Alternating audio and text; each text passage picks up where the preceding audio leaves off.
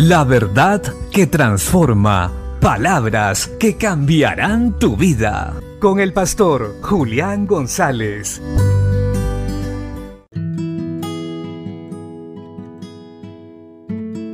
La Biblia dice en la tercera carta del apóstol Juan capítulo 1 versos 5 y 6.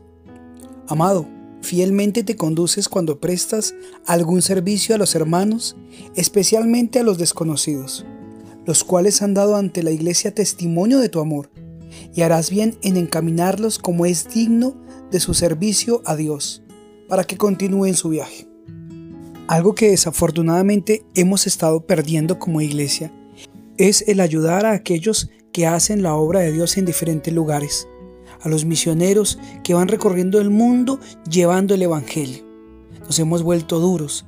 Es verdad que hemos tenido malas experiencias, pero el Espíritu mismo da testimonio a nuestro Espíritu de quién es de Dios. Es necesario que recordemos que Dios nos ha mandado a prestar servicio a aquellos que traen la palabra, las buenas nuevas al mundo entero. Demos testimonio del amor de Dios a aquellos que con amor y con diligencia están llevando el Evangelio. Si en algún momento algún misionero evangelista pasa por tu lugar y sabes que es de Dios y tienes la oportunidad de servirle, atenderle y enviarlo en buen estado para que siga su camino a hacer la voluntad de Dios, hazlo, porque ciertamente estás mostrando el amor de Dios y será recompensado. Levantémonos una vez más y abramos el corazón para recibir a aquellos que están llevando el Evangelio.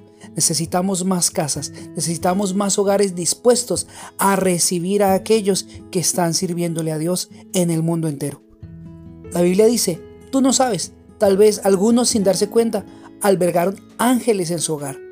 Y recuerda, quien recibe a un profeta y lo bendice, bendición de profeta tiene. Así que bendigamos bendigamos y aún mucho más a aquellos que le sirven al Señor. Bendiciones.